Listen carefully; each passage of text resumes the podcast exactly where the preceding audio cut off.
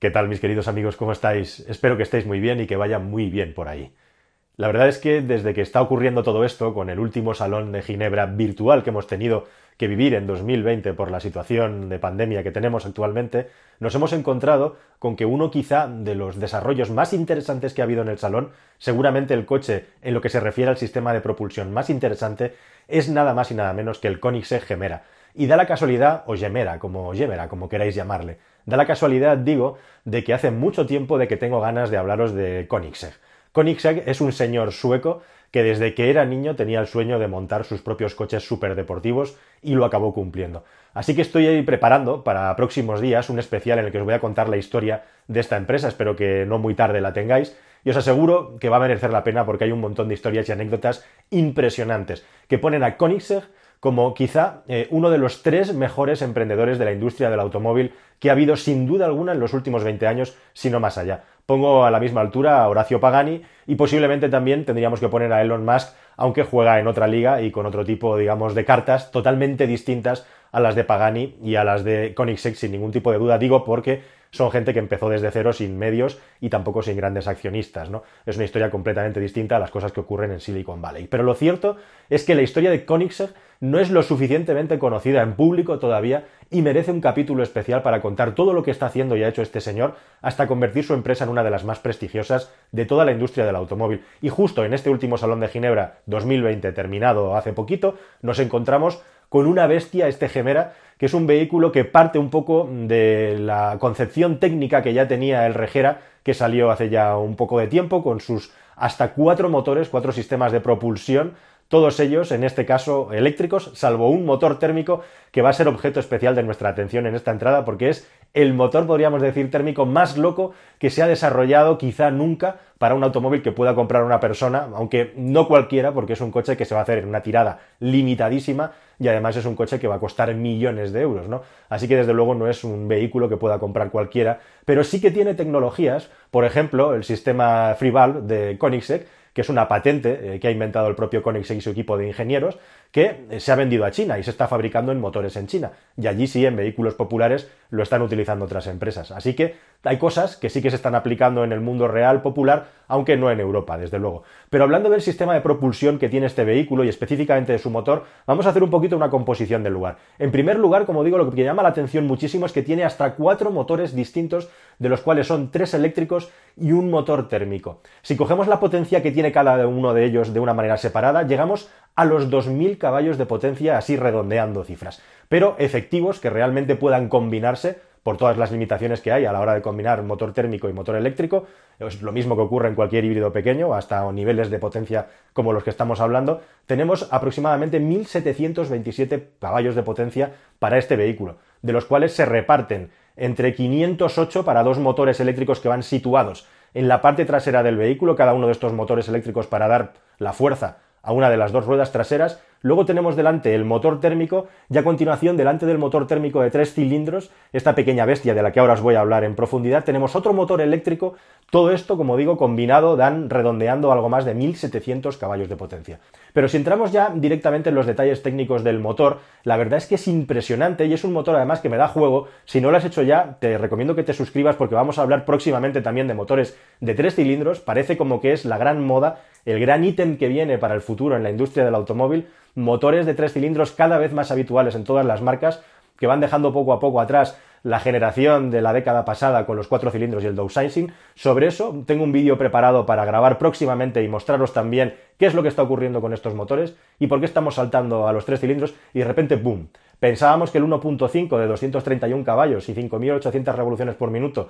del BMW i8 era algo así como lo máximo que se podía hacer con un motor de tres cilindros y llega el señor Koenigsegg y se inventa un motor de 3 cilindros, 2.000 centímetros cúbicos y redondeando 600 caballos de potencia y 600 newton metro de par. Una auténtica barbaridad de la ingeniería del automóvil que está lleno de datos técnicos interesantes y de muchas, muchas curiosidades. Si os fijáis, estamos hablando de 2.000 centímetros cúbicos para tres cilindros, con lo cual podéis imaginar que tenemos un puchero menos, pero son muy grandes, ¿no? Tienen un diámetro y carrera muy generoso, porque estamos hablando aproximadamente de 600,66,6 periódicos centímetros cúbicos por cada unidad, con lo cual estamos hablando, pues eso, de un desplazamiento muy importante, de un motor, eh, bueno, que en principio, siendo además un tres cilindros, debería de tener cierta dificultad para poder girar, ¿no? Bueno, pues nada más lejos de la realidad, o sea, parte del misterio, del secreto de este motor es que es capaz de girar hasta las 8.500 revoluciones por minuto,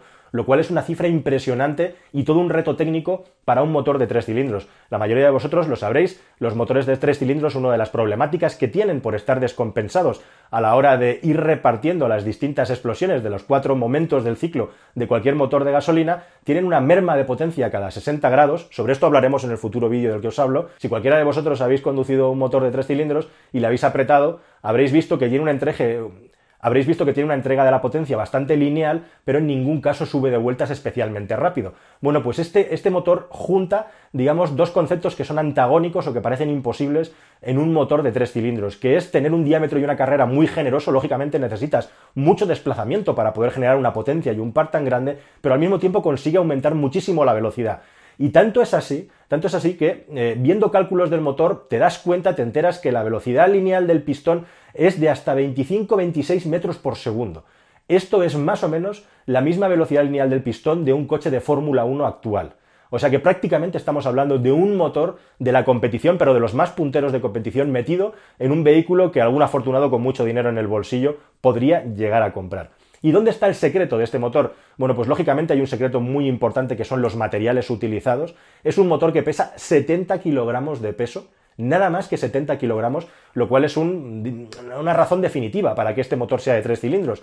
y uno de los motivos por los que cada vez hay más motores de tres cilindros, porque son mucho más compactos y más ligeros también. Tres cilindros, menor peso, menores piezas móviles, menores rozamientos, por supuesto. Eso son factores positivos, también tiene negativos, por supuesto, pero en un sitio en el que hay baterías y hay tres motores eléctricos, hacer un motor de tres cilindros y no el V8 del que se hablaba hace ya un año y pico cuando se empezó a hablar este coche, hace que sea mucho más compacto y más ligero. Es una guerra que está peleando completamente el señor Koenigsegg con un vehículo este que más o menos se supone que pesa cerca de 200 kilogramos menos que el Bugatti Chiron. Pero quizá el gran misterio, el gran secreto del funcionamiento de este motor tan curioso es el sistema Free.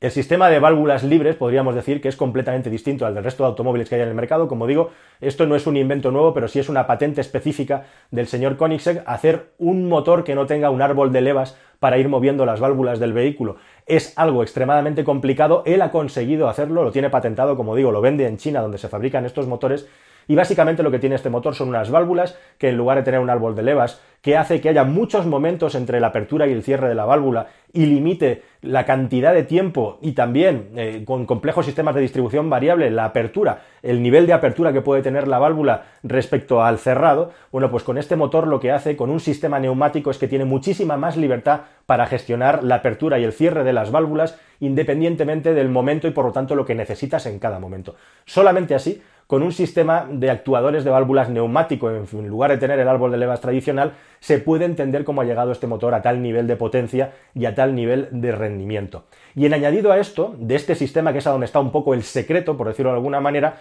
lo que tenemos también es justamente un sistema doble de turboalimentación. Tenemos por un lado un turbo que se abre a regímenes medios y bajos, en el que tenemos ya suficiente potencia para mover el vehículo, pero una de las válvulas de escape eh, permanece cerrada para que cuando hay suficiente inercia de los gases de escape y estamos pidiéndole más potencia al motor, entonces se abre la segunda válvula de escape que deriva los gases a este segundo turbocompresor. Por lo tanto, tenemos un sistema biturbo, al igual que ocurría, por ejemplo, en los vehículos Volkswagen GT que aparecieron ya hace unos cuantos años, pues tenemos un turbo que se abre en una fase y un turbo más grande que se abre en una segunda fase cuando es necesario. Y otros sistemas biturbo en los que los dos turbos están girando constantemente a la vez. Este no es el caso. Así que con este sistema de apertura de válvulas innovador y con este doble turbocompresor más todas las sofisticaciones a la hora de fabricar un producto como este tan ligero y en el que se han usado materiales que normalmente no se utilizan en un motor convencional, se ha llegado a empaquetar un motor que con 70 kilogramos de peso da 600 caballos de potencia.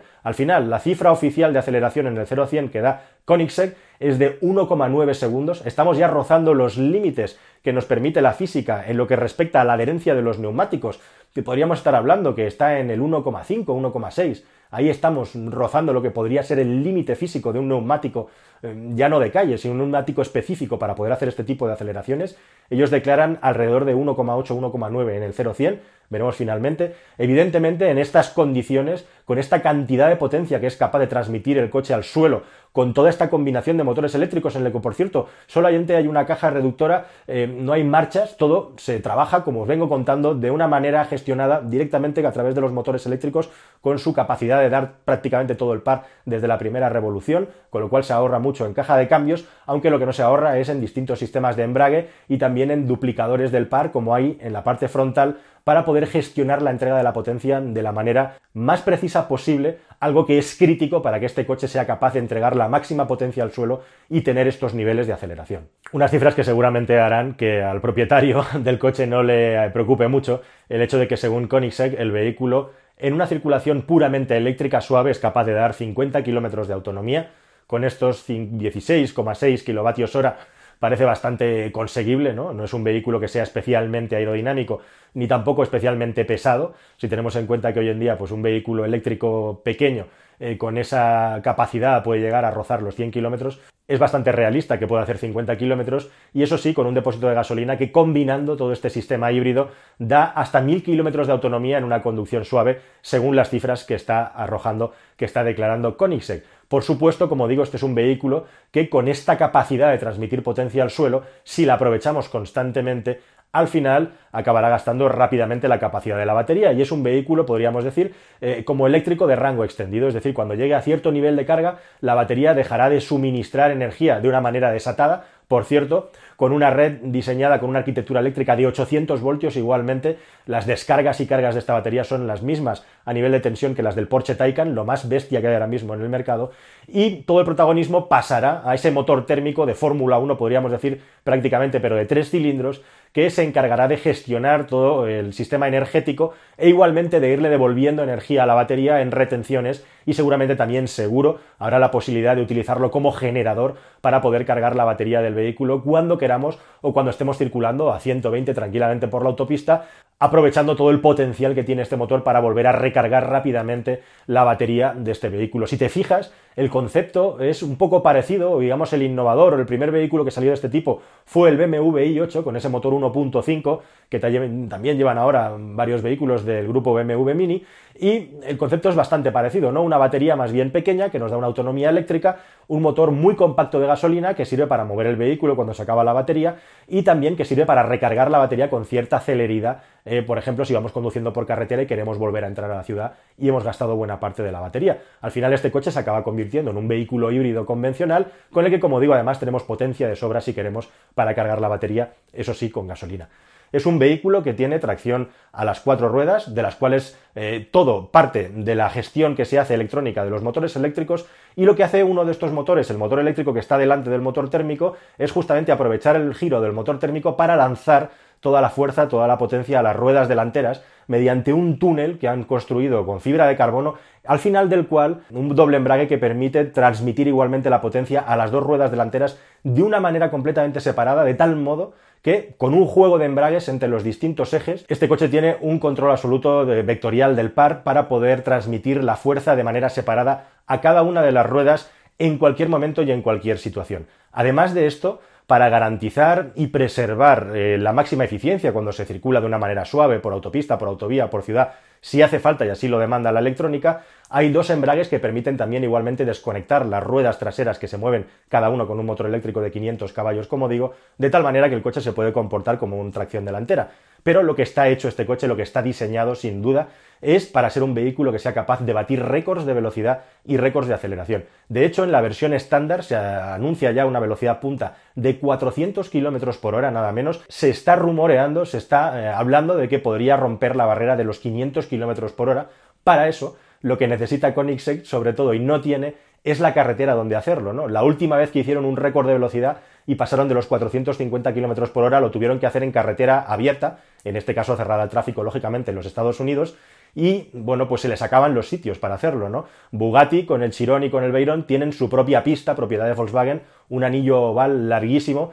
con una recta de más de 10 kilómetros, pero Koenigsegg no tiene esta instalación y tampoco tiene ningún sitio privado para hacerlo. Como digo, La última vez que hicieron un récord de velocidad lo hicieron en una carretera de Estados Unidos y seguramente para intentar llegar a los 500 van a tener que hacer algo parecido. Bueno, veremos qué pasa. La cuestión es que este coche, digamos, para redondear toda esta, toda esta sartén llena de ingredientes mágicos, tiene también, lógicamente, una batería que mueve todos estos motores eléctricos, una batería con 15 kilovatios hora reales de capacidad, aproximadamente 16 kilovatios hora y pico eh, brutos, que lógicamente está pues para ayudar a gestionar toda la transmisión de potencia de estos motores eléctricos y que básicamente lo que busca es aceleraciones fulgurantes y velocidades fulgurantes, bueno, pues para que el coche justifique el precio que tiene. Así que nada más, queridos amigos, me parece un desarrollo impresionante y apasionante el mundo de los motores de los tres cilindros, nos guste o no, viene aquí para quedarse unos años por características, digamos, que son muy importantes asociadas a lo que viene mediante las normativas anticontaminación y los sistemas de propulsión que se van embarcando en los coches que son híbridos,